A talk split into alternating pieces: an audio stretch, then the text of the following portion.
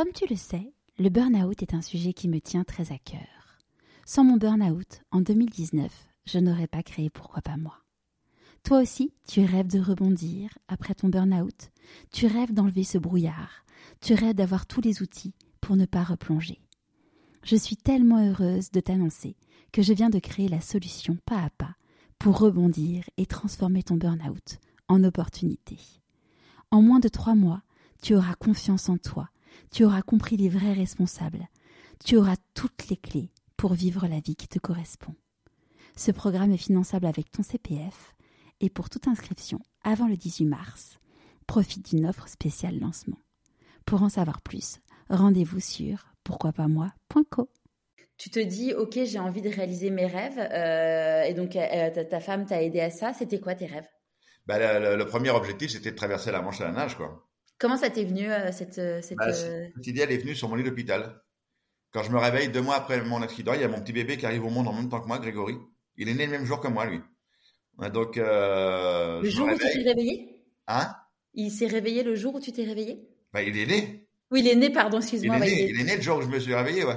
Et tu t'es, enfin, ça a été, euh, on t'a pas provoqué ton réveil, c'est vraiment le, la ah vie qui a C'était la phase, c'était la phase de, ils ont dit bon maintenant on va calmer le jeu là, faut qu'il revienne à lui là, le garçon là. Et, euh, je suis dans ma phase de réveil et euh, on m'annonce quelques heures plus tard, enfin en soirée, hein, on m'amène des photos euh, avec un Polaroid en disant que Grégory est né. Et là c'est la joie absolue.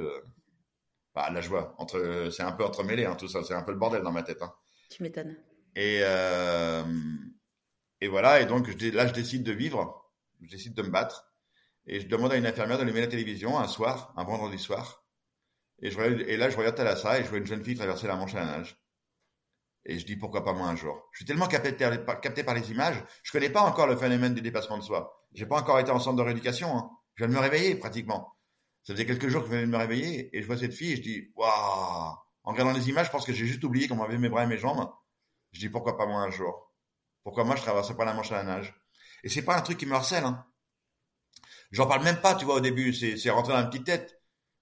Quelques, quelques mois, je dirais même peut-être euh, deux, trois ans plus tard, on est au bord de la mer. Je suis à Noirmoutier en Vendée avec mon père. Je regarde la mer et je dis à mon père, je dis papa, un jour je traverserai la Manche à la nage. Et mon père, il me répond pas cette journée-là. Il, me regarde et je vois dans ses yeux et il dit, oh merde, il a pas que les bras et les jambes qui ont cramé lui. Il a dû y avoir un court-circuit. Qu'est-ce qu'il est en train de me dire? Il est complètement con, quoi. Il a pas de bras et pas de jambes, il peut même pas nager, il veut traverser la Manche lui. Et, euh, et c'est un jour sur un plateau télé. D'abord, je fais un saut en parachute. Mes enfants m'offrent un saut en parachute à 4200 mètres d'altitude. Et là, il y a plein de journalistes qui viennent. Et là, il y a une journaliste de France 3 qui me dit c'est quoi votre prochain rêve? Et je lui lance comme une sorte de bouteille à la mer. Je dis bah, peut-être qu'un jour je traverserai la Manche à la nage. Et, euh, voilà, c'est tout. Et je, m'en vais quoi. Et quatre mois plus tard, elle m'appelle. Elle dit voilà Philippe, euh, j'aimerais vous inviter au plateau du 19-20 de France 3. Il y a le président de la République, Nicolas Sarkozy, qui a fait un discours sur le handicap et on aimerait votre réaction. Et la curiosité est plus forte que tout. J'y vais, je réagis tant bien que mal. Et la journaliste que j'ai vue sur le terrain d'aviation avait passé une information à sa collègue sur le plateau télé, mais apparemment pas une bonne information. Et là, en plein direct, à la fin du journal, le journaliste me regarde et me dit Alors, comme ça, Philippe Poison, vous allez traverser la Manche à la nage? Et moi, je fais Hein? Quoi? D'une question, c'est devenu une affirmation. Et là, mon cerveau, il explose dans ma tête. Et là, il y a un vieux tiroir qui s'ouvre, plein de toiles d'araignée, plein de poussière il y a un mot qui sort de là-dedans sans que je le contrôle, il arrive à ma bouche, et en plein direct à la télévision, j'ai fait oui. Et là, je pars dans un délire total, je dis oui, d'ailleurs, les ingénieurs travaillent sur les prothèses. Je sais même pas ce que j'étais en train de dire.